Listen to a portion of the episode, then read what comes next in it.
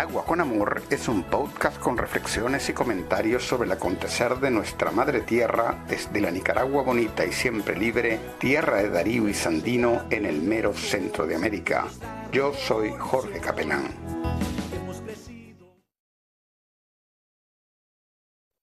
Ahí hubo una primera, a ver, yo vengo del COSEP porque fui director del COSEP en dos periodos. Claro un periodo con don Roberto Terán, que en paz descanse, al cual te estimé muchísimo, eh, padre de mi vecino, de, Ricardo Terán, y un segundo periodo con Erwin Krieger, gravísimo el mm. periodo de Erwin Krieger, que fue el único presidente del COSEP, por decirlo así, que se atrevió con su trago en un hotel a pedir que votaran por un candidato de la derecha, que en aquel momento era Eduardo Montealegre, si no me equivoco y fue tremendamente cuestionado, ¿verdad? En aquel momento por semejante barbaridad que hizo Erwin Krieger. Una, la primera reunión que tuvo Daniel Ortega con el COSEP, eh, bueno, en primer lugar, eh, lo trabajamos tres personas. Sí. Francisco López, de, todavía, ¿verdad? Eh, Ricardo Terán, el hijo de don Roberto, que por supuesto está vivo todavía, y yo, yo estando en el COSET, ¿no?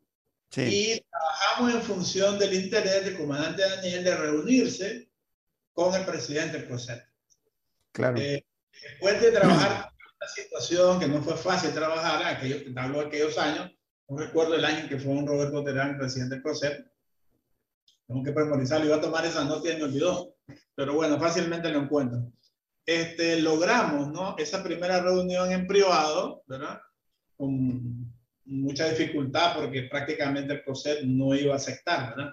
El, directorio no, no iba a aceptar esa, esa, esa reunión porque en algún momento don Roberto tanteó al consejo directivo para eh, la reunión y, y, no fue aceptada, ¿verdad? Por, por, todos los grupitos, que era un grupo bastante complejo, ¿no? En aquel momento estaba don Ramiro Burdián ahí, muy negativo, mm.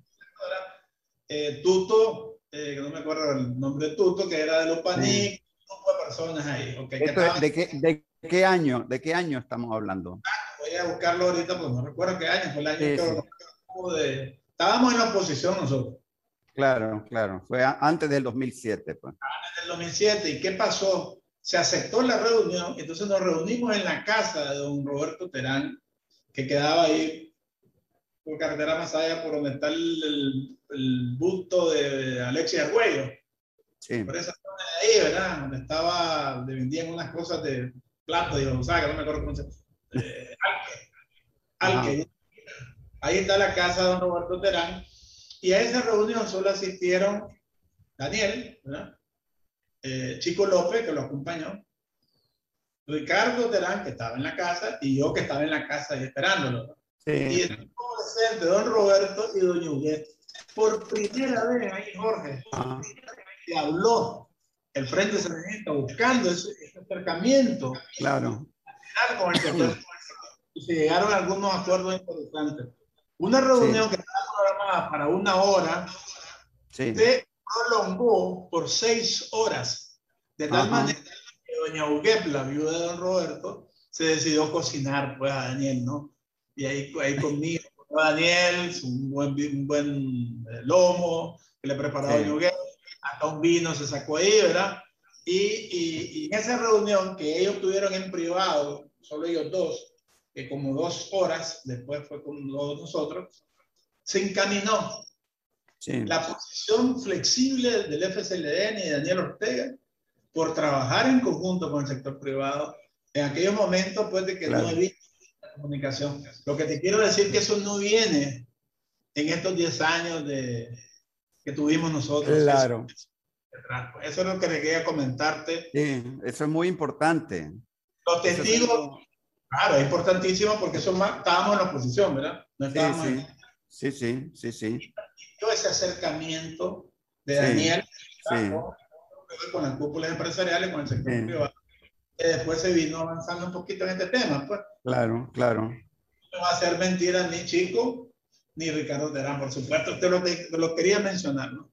Sí, no, está muy bueno, está muy bueno. Este, y eso mucha gente incluso no lo conoce. No, no, eso, este, es, fuera de Nicaragua, ¿no?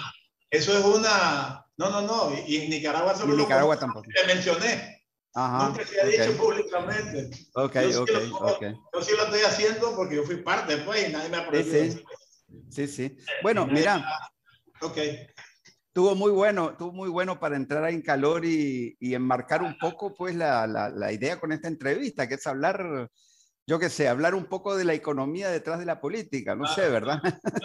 ¿Verdad?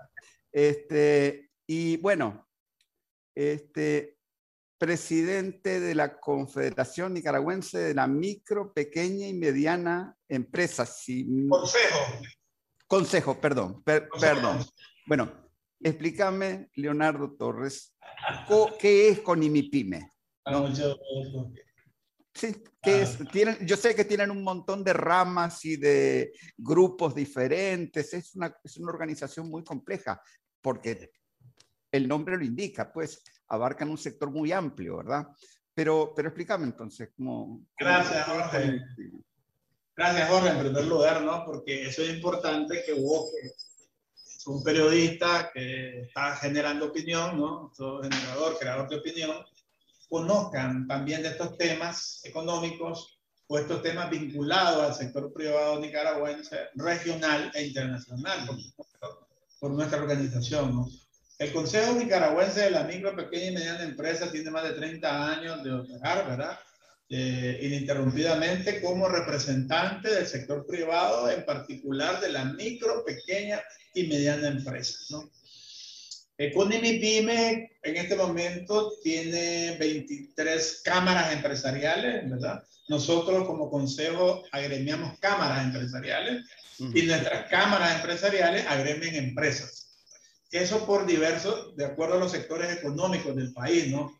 Cantur, por ejemplo, es la Cámara de Turismo, ¿no?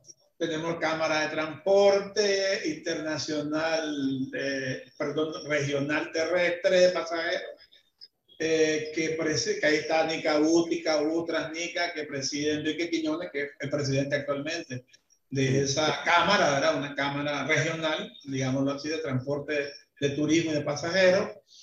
Eh, también ¿no? tenemos textil vestuario, cuero calzado, madera mueble, el sector exportador de, de, madera, comercio, eh, cámaras de comercio departamentales, eh, Matagal, Paleón, Chinandé, etc.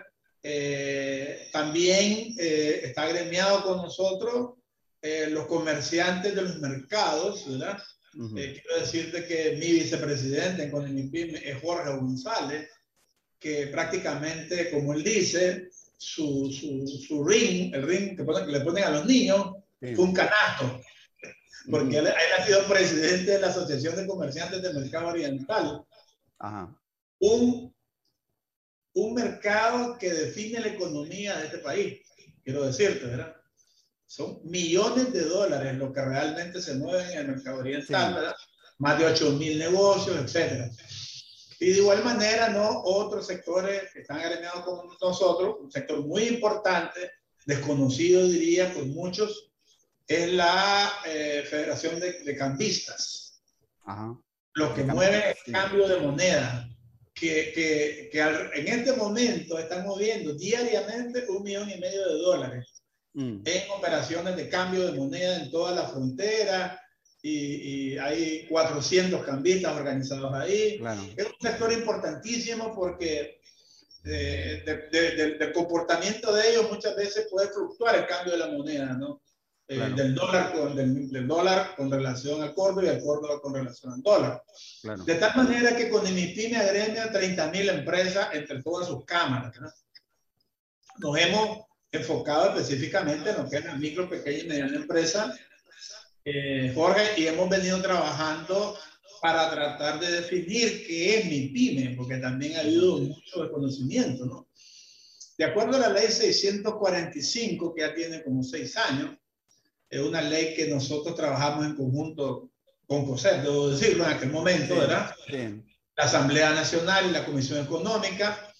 Eh, por ley de la Nación, eh, empresas desde uno a cinco trabajadores son microempresas.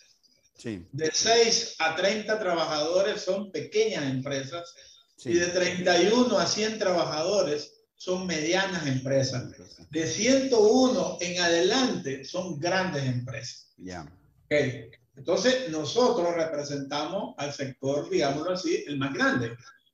Porque según el último dato del INIDES, sí. habemos 185 mil MIPIMES en Nicaragua. Ajá. Y gran empresa, de acuerdo a la clasificación que te acabo de mencionar, hay 420, 430 mm. empresas. Pero bueno, eh, eh, ¿qué significa el, el Pues, ¿por qué nosotros representamos este sector tan importante? Eh, Jorge, en primer lugar, somos 9 de cada 10 empresas en el país, ¿verdad? Eso es muy importante. Generamos el 70% del empleo afiliado al INS, o sea, empleo normal. Afiliado al INS, afiliado, eso es muy importante. De los 730 y pico mil, casi 47 mil que llevamos ya en el INS, afiliados al INS, el 70% lo generamos, el 30% lo genera la gran empresa. O sea que el gran capital casi no, casi no emplea nada, pues, ¿no? Eh, en lo que es empleo formal, ¿no? Sí, sí, acuérdate que en la pérdida que tuvimos, Jorge, de 200 mil empleos directos en el 2018 y que vamos arrastrando hasta el 2020, fue fundamentalmente la gran empresa. Claro. Eso hizo una disminución sustantiva de la participación de la gran empresa en los afiliados salientes. Eh, por el otro lado, nosotros representamos la MIPYME el 45% del Producto Interno Bruto de este país. O sea, de los mil millones de dólares que es el Producto Interno Bruto de Nicaragua, nosotros significamos o, generamos el 45%, el 38% de las exportaciones. Y cuando, bueno, eso es con DIMIPIM en términos muy generales, es un gremio empresarial que siempre ha estado de forma independiente. Nosotros nunca hemos formado parte de otro gremio empresarial. En algún momento, cuando había una alianza muy fuerte, entre el gobierno y, y, la gran empresa o la cúpula empresarial, ¿verdad?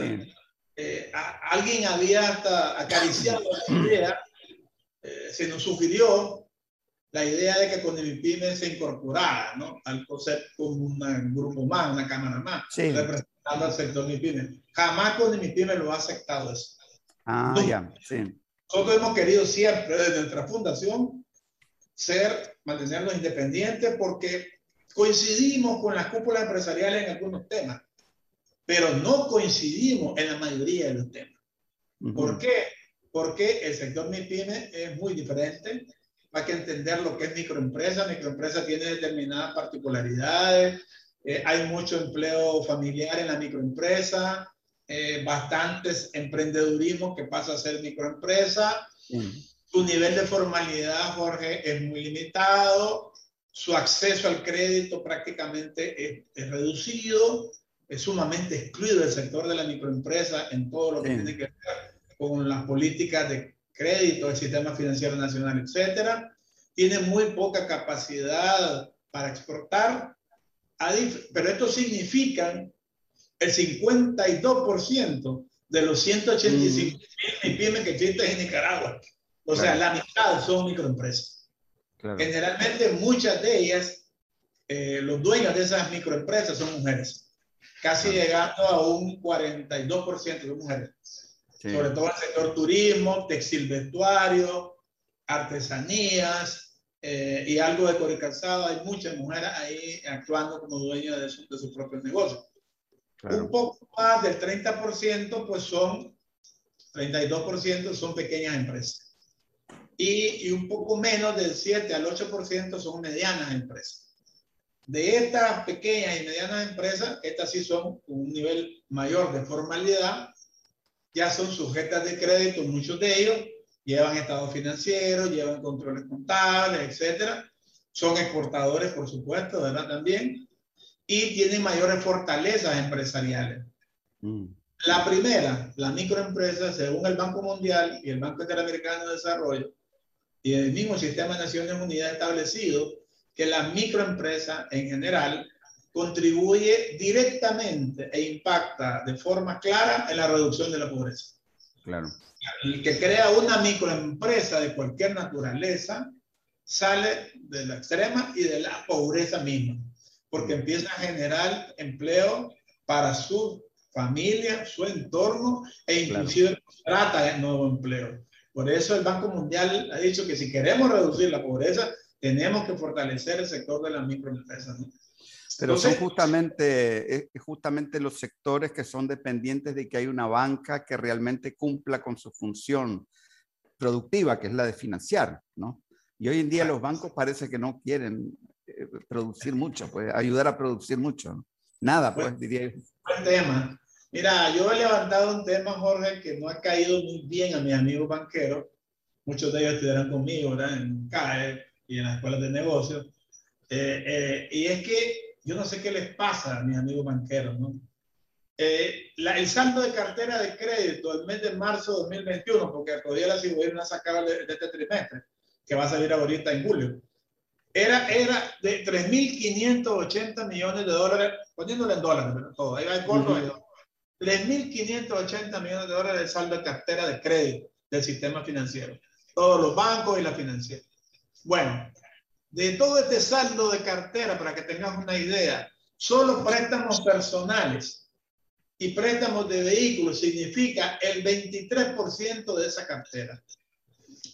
El préstamo para el sector agropecuario, sumando agricultura y ganadería, el saldo, la, la, la, proporción de la cartera es del 12%. No, hombre, qué bárbaro.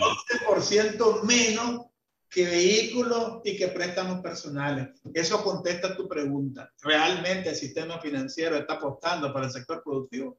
No. No, no está claro. Está, el sector financiero claro. es un sector financiero rentista. Un sector claro. financiero que no arriesga nada. Para que tengas una idea, en la liquidez del sistema financiero nicaragüense llega a más allá del 40%. Mm. La liquidez, un exceso de liquidez. En la región SICA, el promedio de la liquidez, Jorge, no supera el 30%. Ajá. Porque el trabajo de los bancos, ¿cuál es? Intermediar fondos. ¿no? Sí.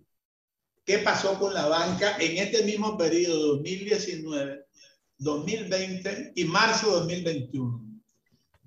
el pueblo de Nicaragua, los agentes económicos, confiando en el sistema financiero, incrementaron sus depósitos en 620 millones de dólares. Sí.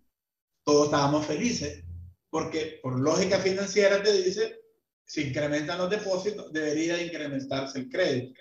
Ajá. Bueno, veamos qué pasó con el crédito en este mismo periodo. El crédito se redujo en 837 millones de dólares. Ajá. O sea, por un lado, el pueblo y, y el sector sí. económico confían en los bancos, le depositan sí. 120 millones de dólares en ese periodo, pero ellos sacan de la economía 820 millones de dólares, lo que se llama desfinanciar la economía. Pero yo sospecho que eso, eso que ellos hacen es para hacer negocios fuera del país. Sospecho. Por ejemplo, Promérica, yo es una cosa que lo he visto, pues tiene un gran negocio en El Salvador y en Dominicana de titulización de hipotecas, por ejemplo, que en realidad es un esquema Ponzi, es un, es un esquema piramidal, me parece a mí, ¿no? Bien. Tenés toda la razón del mundo, porque esa es la investigación que nosotros cuando mi estábamos haciendo, que a dónde se van los reales. Lógicamente, los banqueros han decidido después del 2018, no sé, no confían, no apoyan el sector productivo nicaragüense y prefieren cómodamente colocar en papeles, en títulos.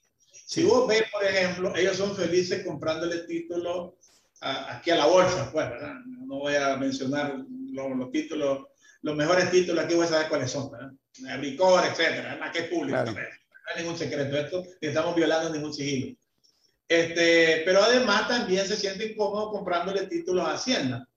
¿no? Mm. A Hacienda le compran títulos estuvieron comprando títulos al 10%. Ahora ya bajó Hacienda eh, la tasa y ahora le, le, está pagando el 8%. Entonces ellos se sienten cómodos, le compran sí. Hacienda 100 millones de dólares al año, ¿verdad? Y ya saben que son prácticamente deuda soberana. Hacienda siempre se los va a pagar. Su sí. riesgo es cero. Entonces, cero riesgo y reciben el 8% de tasa. Eso se sienten comodísimos. y lo otro también lo colocan en el Banco y lo colocan en el Banco Central también, ¿no? Sí. Que con tasas más bajas, pues ahí las tasas de reporto andan por el 3%. ¿Qué pasa? Y lo demás lo, lo, lo, colocan afuera. Recordad que estos bancos nuestros, pues ya lo mencionaste, son bancos regionales. Entonces operan con financieras eh, en Panamá, en diversos sectores de Centroamérica y están colocando inclusive fondos de los depositantes nuestros.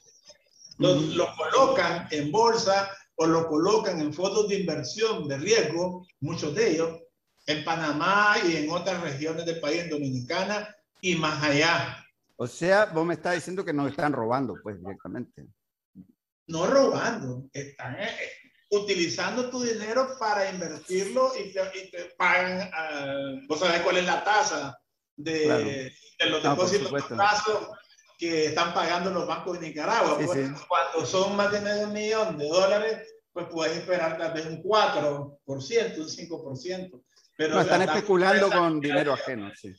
Eso se llama especulación financiera, correcto, que no es ilegal, no es ilegal. No, es, no es ilegal. Pero ellos desfinancian la economía porque no lo colocan en el sector productivo. El problema es que la, el crédito, Jorge, ya que tocaste este, este, ese tema, lo ha señalado con con claridad, es el combustible del carro de la economía, Jorge. Si uno le echa combustible al carro de la economía, la economía va a caminar, pero no va a llegar al destino que nosotros queremos.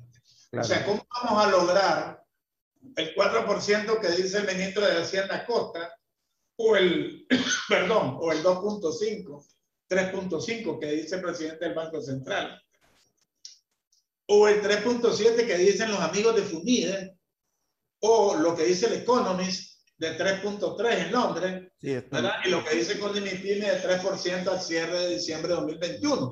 ¿Cómo esta, mañana, esta mañana el ministro hablaba de, eh, ¿cuánto era? 4.8 creo.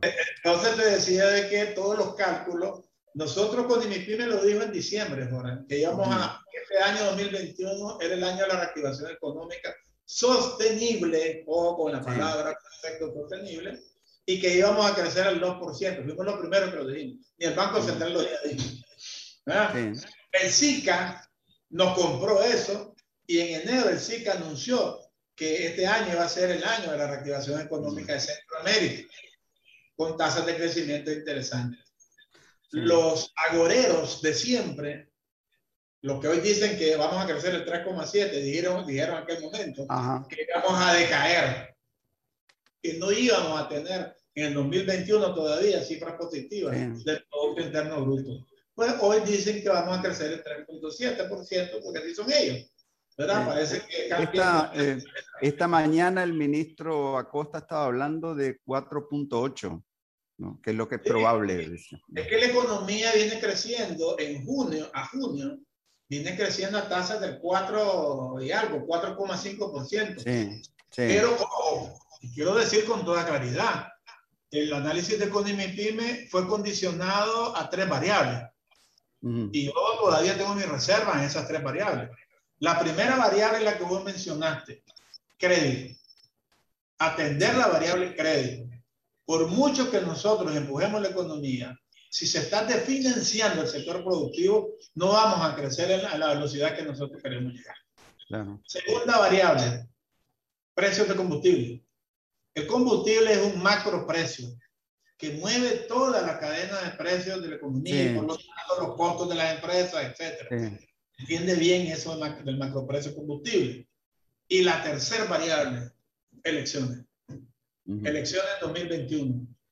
Si nosotros garantizamos estabilidad de país, si hablamos el mismo idioma todo, que llevemos la fiesta electoral tranquila y no estamos atentando contra la economía, claro. y vendiendo discursos contra la economía, nosotros logramos tasas de crecimiento que ojalá sean las que el ministro Acosta señala. Todavía PYME mantiene su proyección al 3%, pero ojalá, insisto, lleguemos arriba del 4%, lo que significaría crecer casi el 7%, porque recordar que caímos el 3%, 2% en los años anteriores, tres años de recesión económica, ¿no? Sí. Este, Ahora, discúlpame que, que vuelva a lo financiero, ¿no? Porque yo decía, pues, es que están robando, ¿no? Pero a lo que me refería en realidad, obviamente, obviamente que, que, lo que hacen es totalmente legal, ¿no? En este mundo, ¿verdad? Sí, pero a, lo, a, lo, que me refería es que, ajá, pero si yo desfinancio la base productiva de un país para hacer negocio, ¿no? Es realmente un daño muy serio el que estoy haciéndole a esa sociedad, ¿no? a eso me refería, ¿no? Clarísimo. Además, ojo con lo que te voy a decir, y no quiero que los amigos banqueros se molesten conmigo. Con vos no sé si se molestan, pero conmigo no, me gusta que se molesten conmigo. Y es que, y es que cuando fueron autorizados los bancos, se autorizaron de acuerdo a una ley. Sí. Y la ley los obliga ¿no? a brindar un servicio público. Claro. Que es la intermediación financiera. ¿Por qué público? porque ellos, su base de capital, en un 80% en algunos casos, en 90% en otros, son los depósitos de nosotros, los nicaragüenses, ¿verdad? Entonces, están obligados a brindar ese servicio de intermediación financiera. Un banco, alegando que es del sector privado, no puede cerrar la puerta del banco, porque estaría ocasionando un daño público porque muchas de nuestras empresas, de nosotros los nicaragüenses, nos movemos gracias a esas operaciones financieras que fueron autorizadas por la Superintendencia de Bancos y otras instituciones financieras. Entonces los bancos no están cumpliendo, digámosle así, la función principal por la cual fueron creados.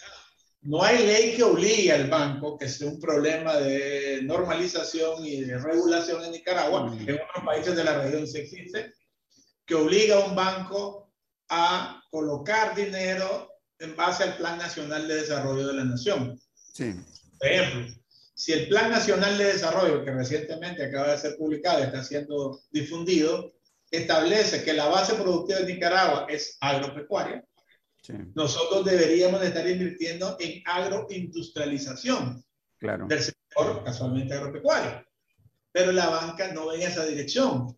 La banca va en la dirección que yo te estoy diciendo, de consumo, no en la dirección correcta. Entonces, hay un plan nacional de desarrollo que los banqueros no lo ven, mm. no lo contemplan, no lo consideran. Entonces, ¿cómo va a avanzar el país si el sector financiero que fue diseñado, que fue autorizado para operar casualmente, para financiar la economía, ¿no? y de cual el Estado tiene la obligación de regularlo porque están los fondos del público ahí depositados, ¿verdad? Eh, y además le presta el, eh, el, Estado de Nicaragua a través del Banco Central los financiamientos adecuados al sistema financiero para que esté robusto, sólido y como está actualmente. Nuestro sistema financiero es el sistema financiero más robusto de la región, quiero decirlo. Aguantó cualquier tipo de estrés financiero en tres años de recesión económica que sufrimos las empresas y las MIPIMES sobre todo, los banqueros ganaron 270 millones de dólares. Sí. Fueron los únicos que ganaron en tres años de que perdimos Producto Interno Bruto nosotros. Sí. Entonces, tenemos un sistema financiero que en situación de crisis gana y gana bien. En el, mejor de, el menor de los casos está ganando 70 millones de dólares en el año. En el menor de los casos. No es que pasa si hiciera su trabajo ganaría más, pero están siendo muy... Algunos colegas míos economistas dicen que los bancos son cuidadosos. No, no es cuidado. No, mm. no, tiene sentido ni lógica financiera. Si los depósitos están aumentando, este año han aumentado los depósitos 100 millones ahora. 100 millones más. Sí. Pero el crédito no aumenta 100 millones. No, no hay correspondencia. Pero un problema, creo, yo diría que un problema también que hay es que este, los pequeños sí quieren invertir, quieren emplear, ¿no? Pero el problema es que un grande, eh, para un grande, invertir en empleos eh, ya es una cosa que no le gusta porque, porque este, no la ve rentable, ve mucho más rentable ponerse a especular, ¿no? ¿No te parece? Es que, mira, si si valga la pena, vos sos experto en estos temas de burguesías y esas cosas, yo no soy tan experto en estos temas, pero la burguesía nicaragüense realmente no es una burguesía productiva.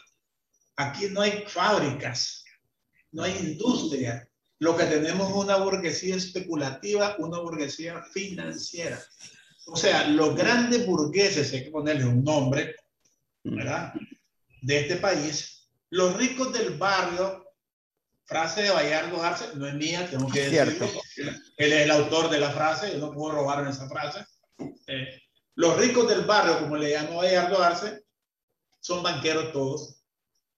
Todos son banqueros. Claro, claro. Solo uno de ellos, si acaso, tiene una fábrica y eso porque lo dejó don Alfredo, que es el ingenio San Antonio, ¿verdad? Que trae ya, ya son cientos de años, ¿verdad? Pero realmente aquí eh, es especulativo, es financiero, es rentista. O sea, ellos no arriesgan, ellos no producen, ellos especulan para obtener rentabilidades importantes, ya sea en Nicaragua o en la región centroamericana o fuera de la región.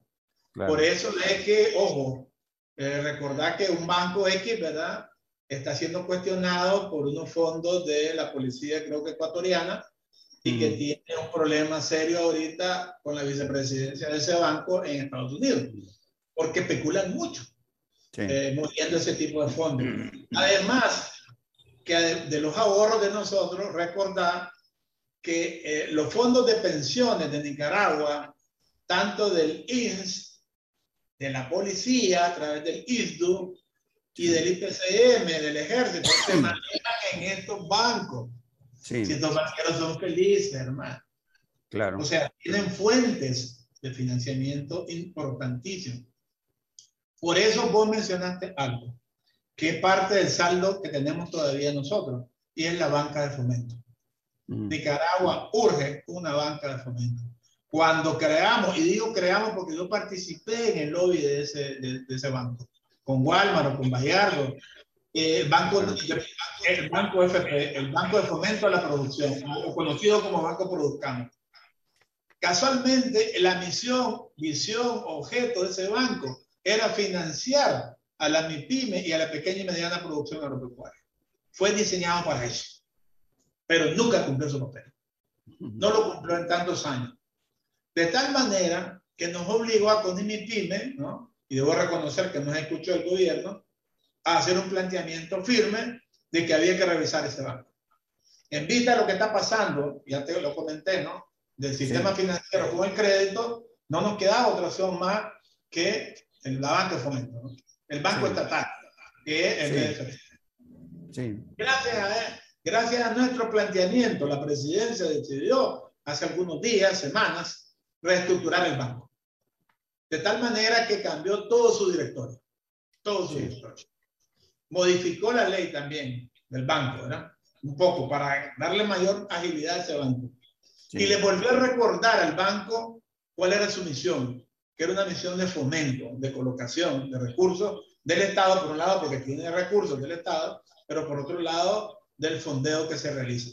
Con claro. garantizó, Jorge, y no me va a hacer de mentir, como antes de Arce, ni, ni nadie, a través de la negociación que hicimos bilateralmente nosotros con el BCE, y debo agradecerle a Dante Mossi su, su, apoyo, logramos que se certificara el BFP. Nunca se había acercado el BFP al BCE, ¿no? Y el BCE es nuestra banca regional, ¿no? Entonces, gracias a que ya está certificado, ya digo ahorita, este mes, que está certificado por el BCE, ya el BCE le colocó 30 millones de dólares al BFP. Por primera vez en la historia. De esos, 20 millones son para la mentira. Y 10 millones para vivienda social. Entonces ya el BFP se empieza a fondear pues, de recursos de los organismos regionales y multilaterales. También hemos, estado gestionando con el BID a través de Duque, el representante aquí del BID de Nicaragua, sí que también se continúe con el fondo de fideicomiso que manejaba el BFP y que fue cerrado y no fue renovado tampoco ese fondo. Entonces ya tenemos una nueva presidenta del BFP, porque es mujer además, Saramelia Rosales, cuyo, cuyo Saramelia tuvo 37 años en el Banco Central. Mm. Ella viene de la gerencia general del Banco Central a la presidencia del BFP Ahí está también nuestro miembro del Consejo de Asesores de Conimipime, Francisco Castro, que es CEO de Price Waterhouse, y es miembro de nuestro consejo de asesores de MIPYME, de CONIMIPYME, por lo tanto está bien claro a nosotros. Y está también el viceministro de Hacienda, José Arén Chavarría, que también está bien claro, ¿verdad?, de la importancia que tiene el BFP para la colocación de crédito para el sector de MIPYME y pequeña y mediana producción agropecuaria. Aún con todo eso, Jorge, si no hacemos trabajar a los banqueros, aún con todo eso, nos vamos a ver con serias limitaciones de crecimiento al cierre del 21. Sí, sí. Este, pero entonces esa es una colina bien, o sea, para hablar en términos militares, disculpame. en términos, militares, ¿no?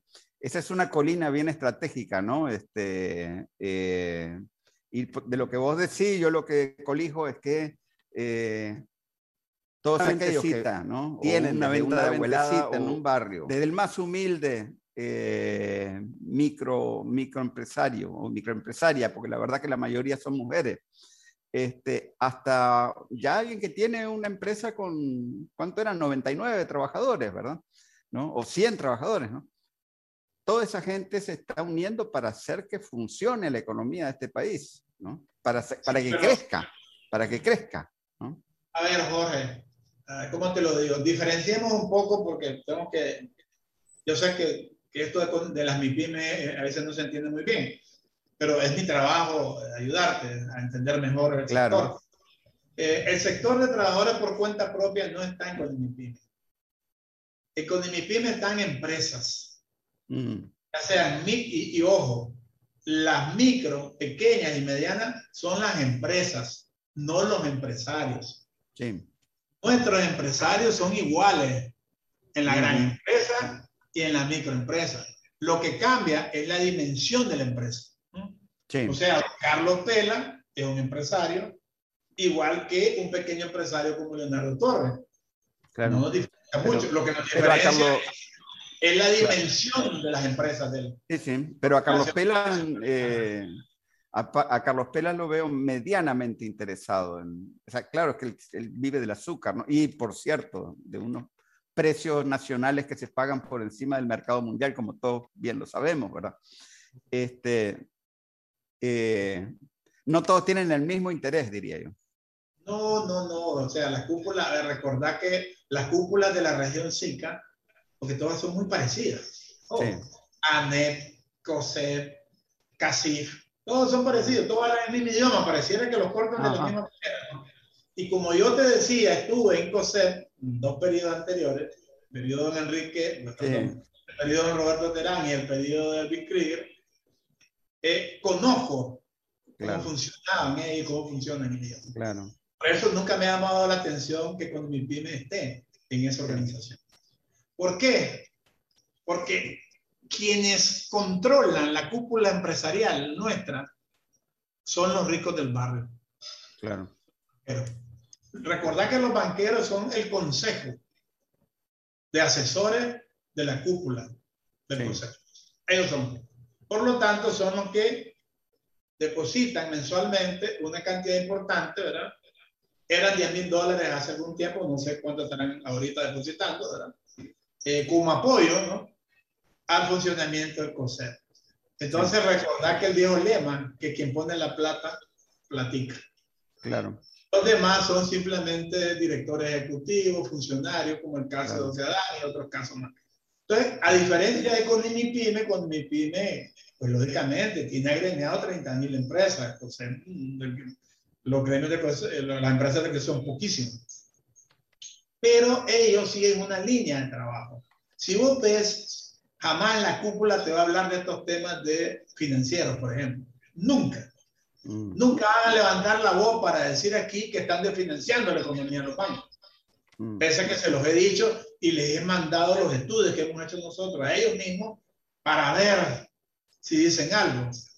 Por allá dicen alguna cosa, Álvaro Vargas de Upanic dice alguna cosa por allá, bueno, que tenemos problemas con el financiamiento pues la gente de Faganí dice, bueno, que es que no, está, no nos está llegando el financiamiento, pero no son enfáticos en decir que la Asociación de Banqueros, que es miembro del COSEP, ¿por qué no revisan eso ellos ahí?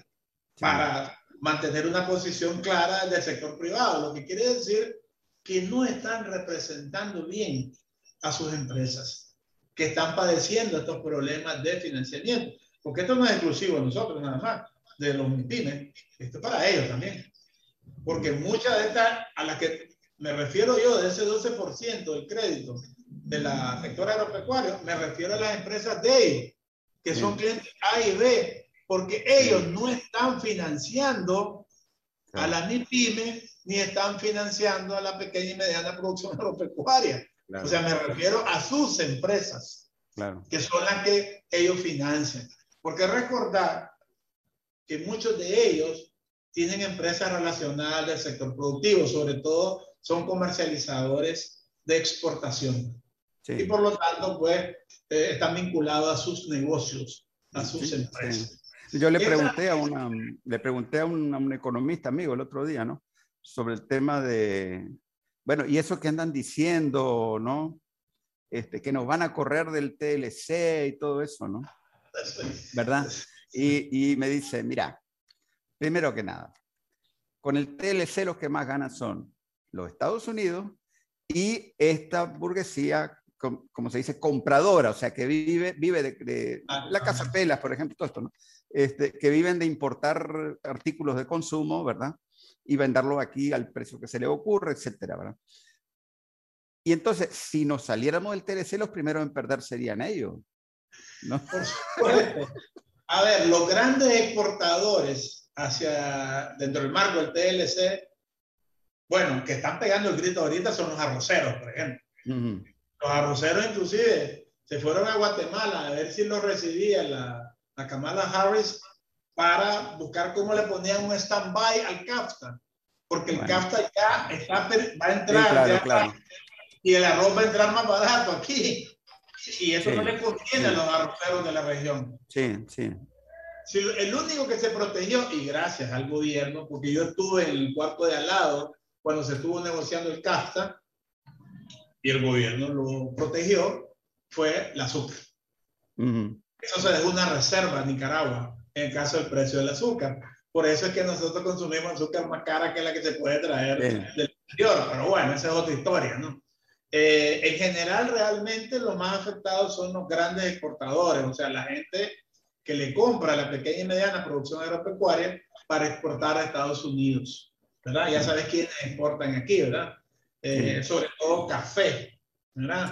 Sabes quiénes son los grandes comercializadores, más bien, de café porque no son productores. Pero ojo con eso, Jorge. Hay mucha mentira o media verdad con esto del tema del CAFTA. Sí. El CAFTA, que ya lo hemos leído de la A a la Z, establece claramente el mecanismo para cuando hay divergencias, digamos así y nos manda a la OMC. O sea, no puede un país firmante del acuerdo de tratado que fue firmado no por un país, fue firmado por un grupo de países, unilateralmente decidir suspender a un país firmante.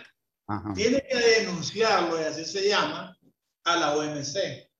La OMC te manda a escuchar a vos y hay toda una discusión jurídica ahí, ¿verdad? De la violación que vos hiciste, sea supuesta violación, y que por eso determinado país está denunciándote. Y ese proceso no es tan dinámico. Lleva, eh, eh, eh, no sé, hay, hay procedimientos jurídicos que se llama que presentar tu, tu, tu, tus notas, y después los otros presentan sus notas. Hay cosas, hermanos, que eso se dilata como nunca ha habido. Lo mínimo, según el cronograma de la OMC, son seis meses. Para pronunciarse, para pronunciarse. O sea, no es así, pues que, claro. que los Estados Unidos se va a rogar, porque no se reservó eso en el TLC, porque se hubiera reservado ahí. Estados Unidos se reserva el derecho de suspender a cualquiera de los países firmantes, no lo hubiéramos firmado. Sí. no aparece en el campo. Y dicho de esto, y aprovecho para mencionártelo, ¿no? Yo soy con mi pyme, pues, y mi persona somos miembros del Consejo de Asesores, el grupo de asesores del ADA, del Acuerdo de Asociación con la Unión Europea. Nosotros representamos al sector privado de Nicaragua, ¿verdad? Eh, eh, y hay tres sectores, ¿no? Está el sector laboral, que está representado por el profesor Cepeda, que mm. es el PNT, tengo entendido. Está, Estaba el sector de sociedad civil, que antes estaba don Camilo Lara, que en paz descanse, falleció, ¿verdad? Ahora hay otra persona ahí que atiende medio ambiente, que es de la ONG de medio ambiente, y estoy yo representando al sector privado. En estos grupos asesores están también los de la Unión Europea y están de la región SICA. No es tan chiche tampoco que la Unión Europea pueda decir que puede suspender a Nicaragua del acuerdo de asociación, que no estamos aprovechando casi nada, debo decirlo. Eh, estamos trabajando apenas en artículo cuarto, que es comercio con ellos. No se ha discutido nunca este tema dentro del marco del acuerdo de asociación. Por lo tanto, toda esta especulación política de algunos diputados del Parlamento Europeo o algunos diputados del Parlamento Independiente porque cualquier cosa que se vaya a hacer con el ADA tiene que ser refrendado por cada uno de los congresos mm. de, creo que son 23, 27 países del mundo. O sea, que tampoco, eso es, Que eso es, o sea, no, no, quiero decir que no nos preocupe, tampoco es eso. Y nos preocupan estas cosas, pero nos preocupa más el uyuyuy Así es.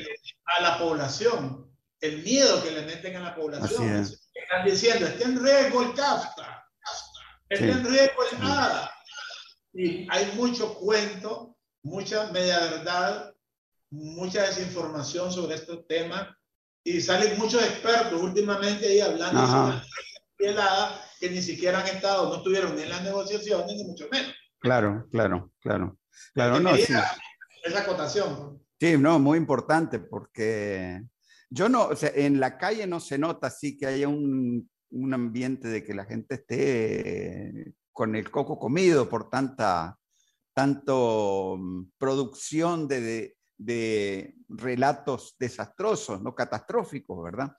Pero, y, yo, y es muy interesante eso, porque, o sea, muestra cómo de alguna manera este, la sociedad se ha ido vacunando contra esta, todo este veneno permanente ¿no? que, ciertos sectores este, han estado tratando de lanzar para, para que el país no salga adelante, sencillamente. ¿no?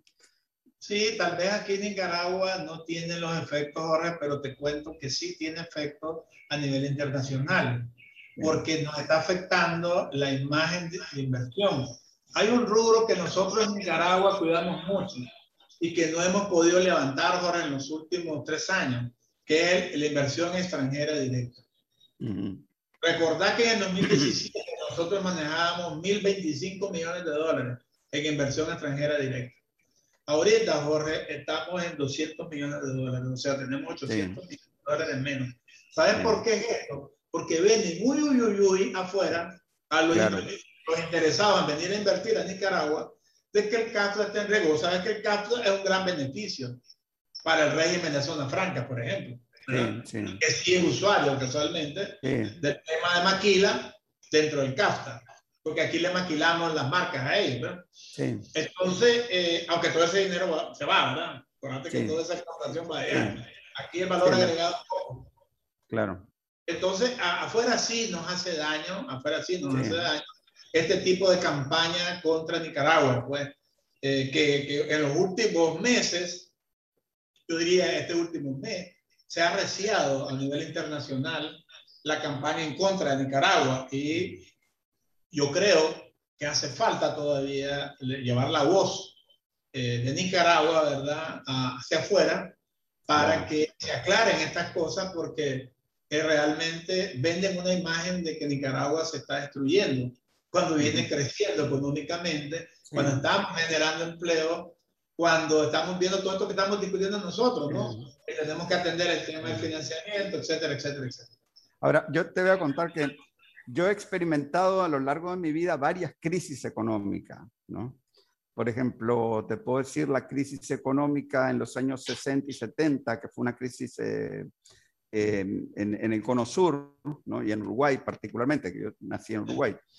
Este, eh, es un gran trueno, no sé si se escucha en este momento. Bueno, eh, la, la gran crisis económica que hubo en esa época, que después vinieron las dictaduras y todo, ¿no? Lo que es, es conocido, ¿no?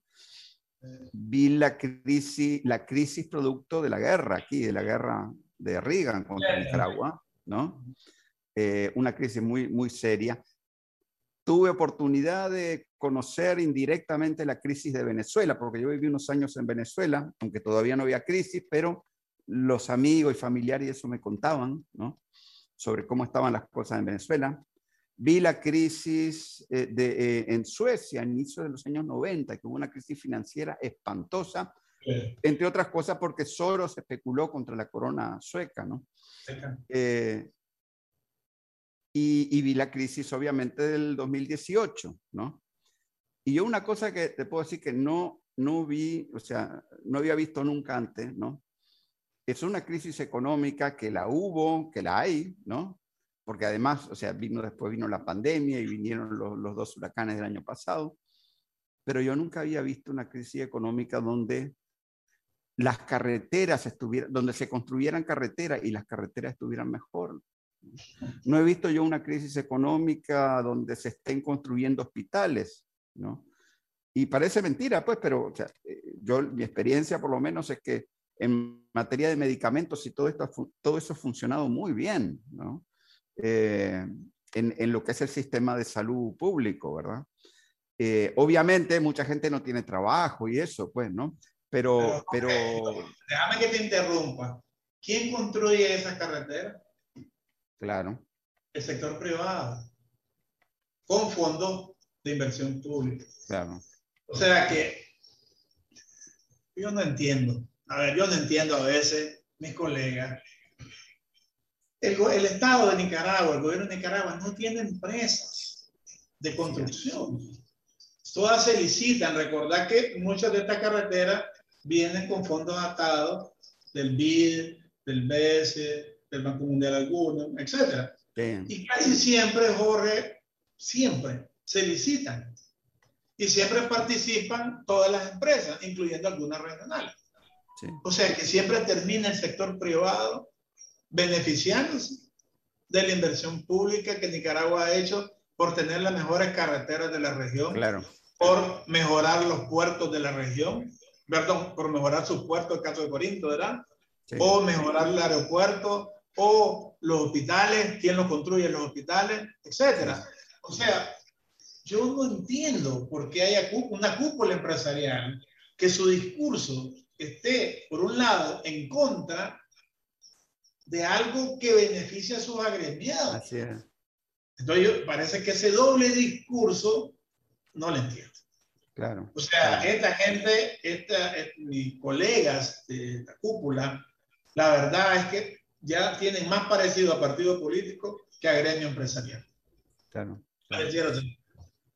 Yo, mira, ya para terminar la, la, entrevista, que por cierto te agradezco muchísimo porque este, muy interesante, ¿no? La, la cantidad de, de datos, pues, ¿no? Y de, y de, y de eh, hechos, pues, que estás eh, manejando en tu, en tu discurso, ¿no? Eh, y, y, de paso, ya comprometiéndote, tal vez para aquí, de aquí a fin de año o algo así, hacemos otra entrevista para comentar qué fue lo que pasó. ¿verdad? Claro, hermano. Va a ser muy interesante. Pero a mí me gustaría que me explicara un poco, porque o sea, aquí estaba aquel, el modelo de alianzas y consensos que rigió, que rigió hasta el 2018, ¿verdad? Donde el COSEP tenía un papel muy importante, ¿no? Y ahora esos espacios prácticamente lo han, lo han venido a tomar ustedes en, en, en, el nuevo, en el nuevo modelo de consenso. Explícame cómo, bueno, ah, bueno, explícame cómo funciona. Claro que sí, Jorge. Eh, nosotros trabajamos por esa alianza también, hombre, Jorge. Mira, te cuento algo. Con mi pyme es miembro del CCSICA, que es el Consejo Consultivo del SICA. Eh, te decía que somos del grupo asesor del acuerdo de asociación. Eh, con mi pyme tiene la presidencia en este momento del Consejo Empresarial Mesoamericano, que incluye los países del SICA, México y Colombia. Eh, a mí me toca presidir el Consejo Mesoamericano, capítulo de Nicaragua, por el sector privado. Eh, igual eh, eh, acabamos de concluir las reuniones de la OIT, la 109 reunión de la OIT representando el sector empleador.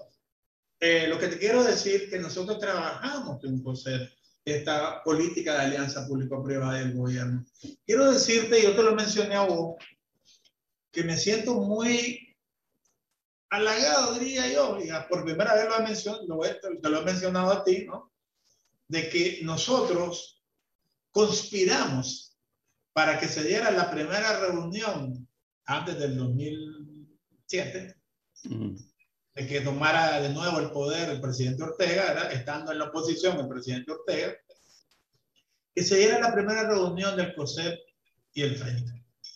Ahí estuvo Francisco López, que era tesorero del Frente. Estuvo Ricardo Terán, hijo de don Roberto Terán. En ese momento el presidente era don Roberto Terán. Estuve yo, por supuesto, ¿verdad? En, articulando esa reunión que fue un éxito tremendo. Una reunión de dos horas se prolongó a seis horas en la casa de don Roberto Terán e inclusive doña Uguer, la viuda de don Roberto Terán, le cocinó a Daniel ahí, nos dio la cena a nosotros, un buen bistec, una buena carne, un buen churraco, un buen vino, ¿de acuerdo? Muy bien. Y eso permitió una, un acercamiento a iniciativa del presidente, en el momento comandante Daniel Ortega, que no era presidente. Mm en el interés de que buscar ese acercamiento con el sector privado.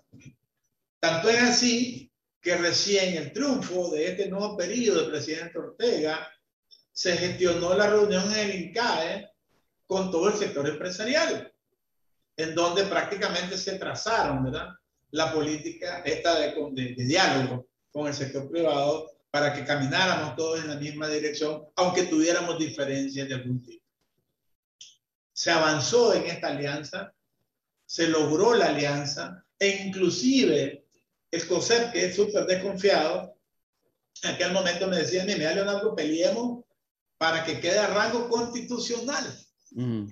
Por, ah, por supuesto, no vaya a ser que cambie el presidente Ortega y venga otro gobierno, entonces nos mande el carajo, le digo. Casualmente me decía José Ángel no me va a desmentir José Ángel Prepiémonos y digámosle al presidente Ortega que nos que mande la iniciativa para que quede ya consignado en la constitución ah. la público-privada.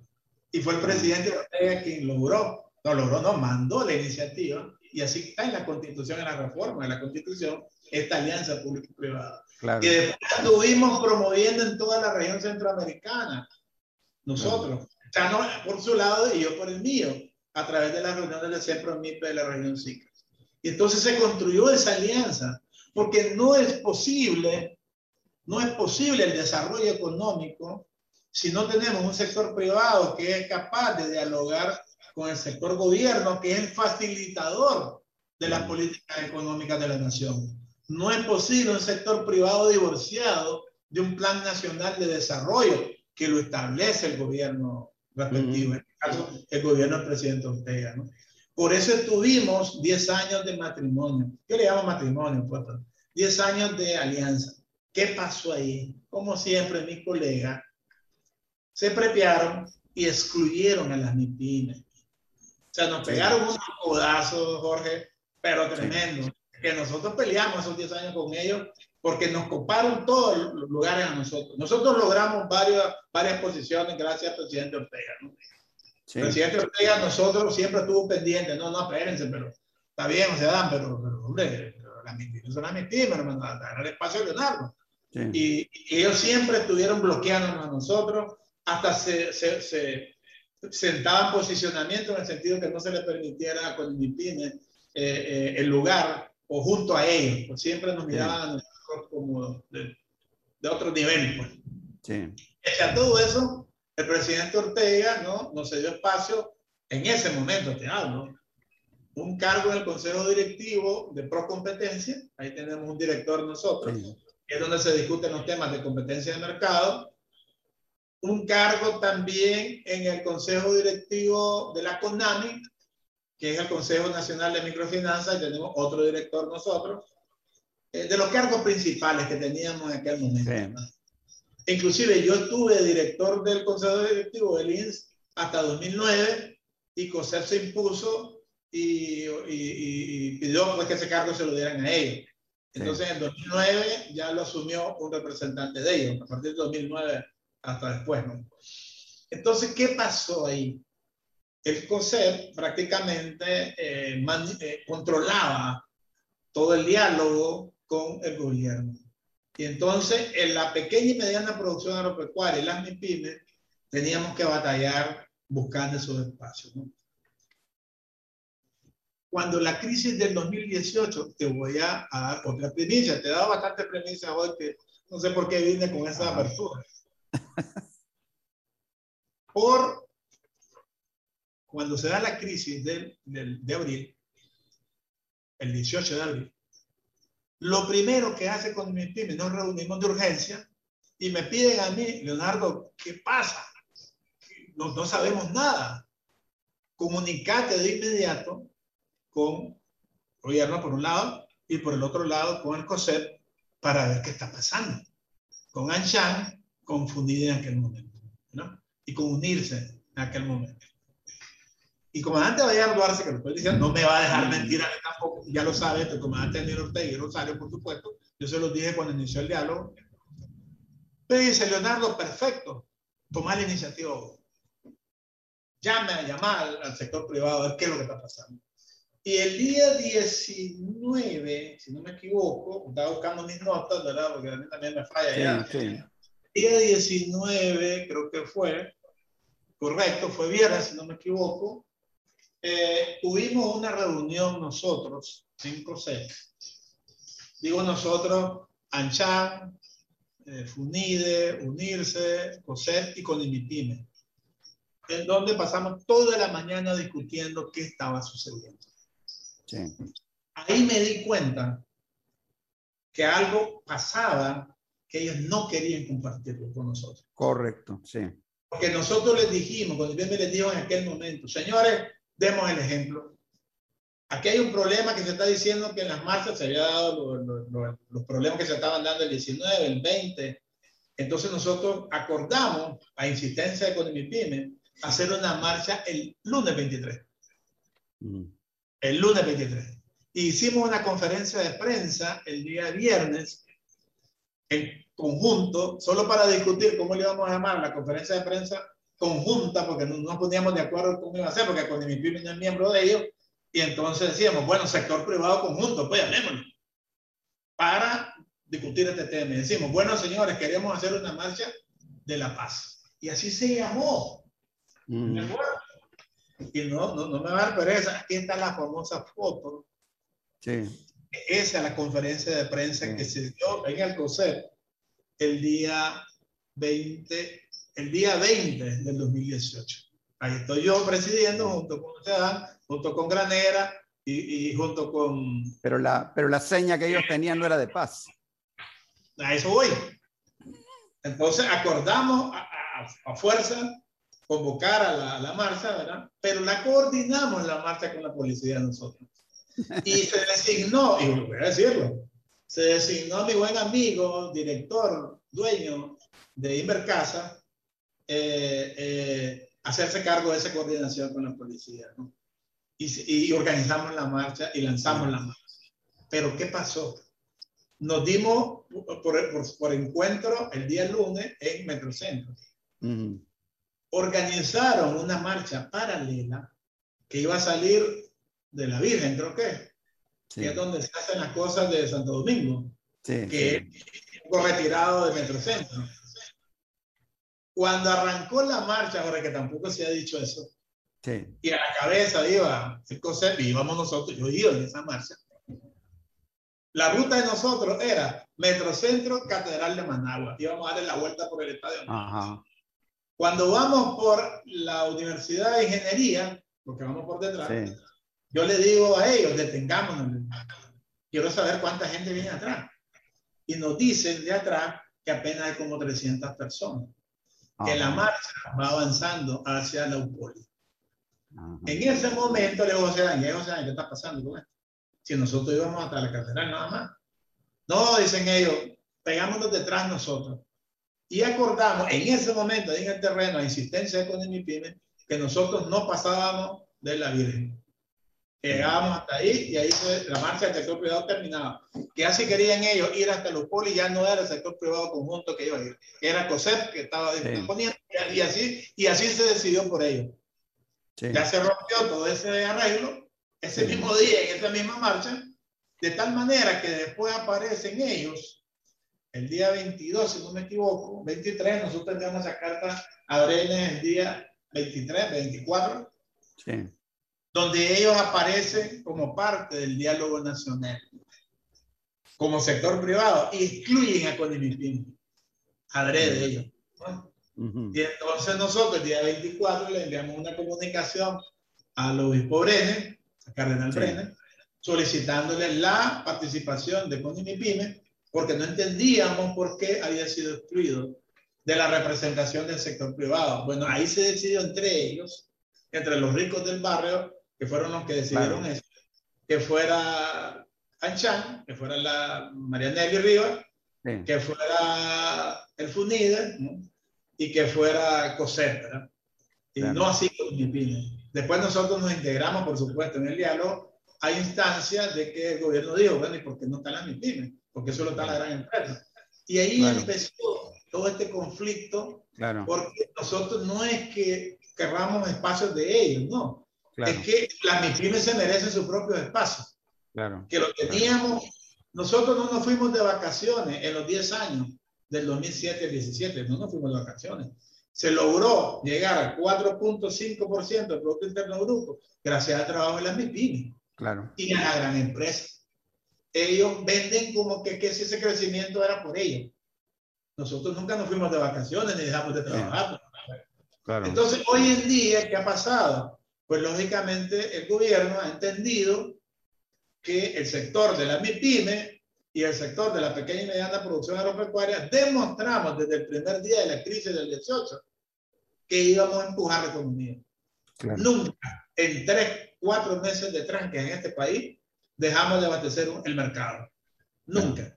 Ahí se tiraban los cercos nuestra gente y todo, pero el mercado continuó operando y nuestra gente no sufrió desabastecimiento de sus alimentos básicos, que era lo que ellos pretendían, ¿verdad? Claro, claro. De tal manera que hemos seguido trabajando Hemos seguido descapitalizándonos porque el sistema financiero no le presta a las MIPIMES.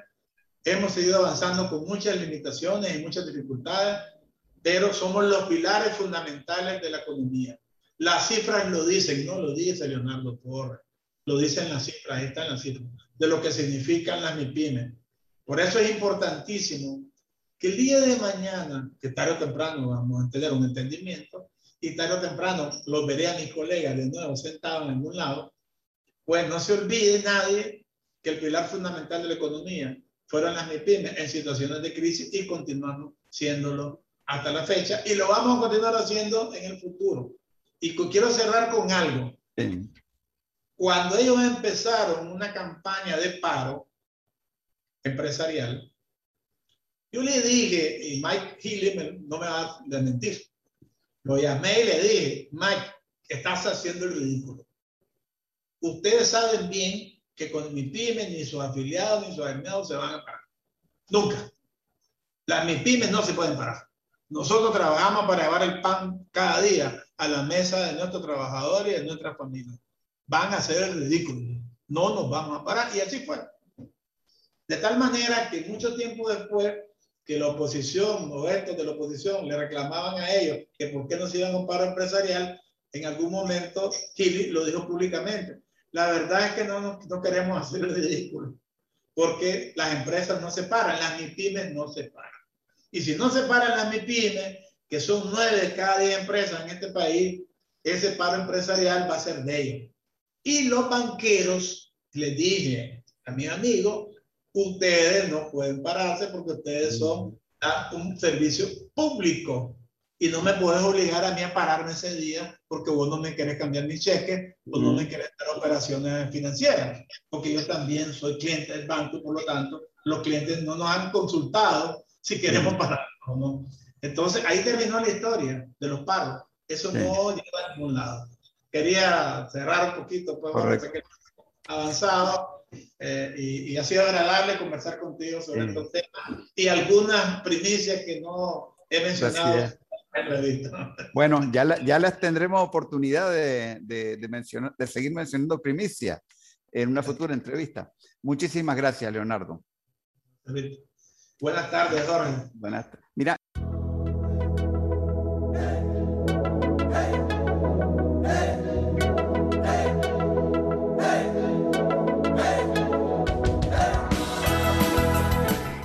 Sido otro episodio del podcast de Managua con Amor. Más temprano que tarde estaremos de regreso con reflexiones y comentarios sobre el acontecer de nuestra madre tierra desde la Nicaragua bonita y siempre libre, tierra de Darío y Sandino en el mero centro de América. Bajo el sol, el abrazo de Sandino nos cobija con valor, nos inspira en nuevos tiempos, Nicaragua de mi amor hemos logrado juntos las victorias con amor. Hemos gritado al mundo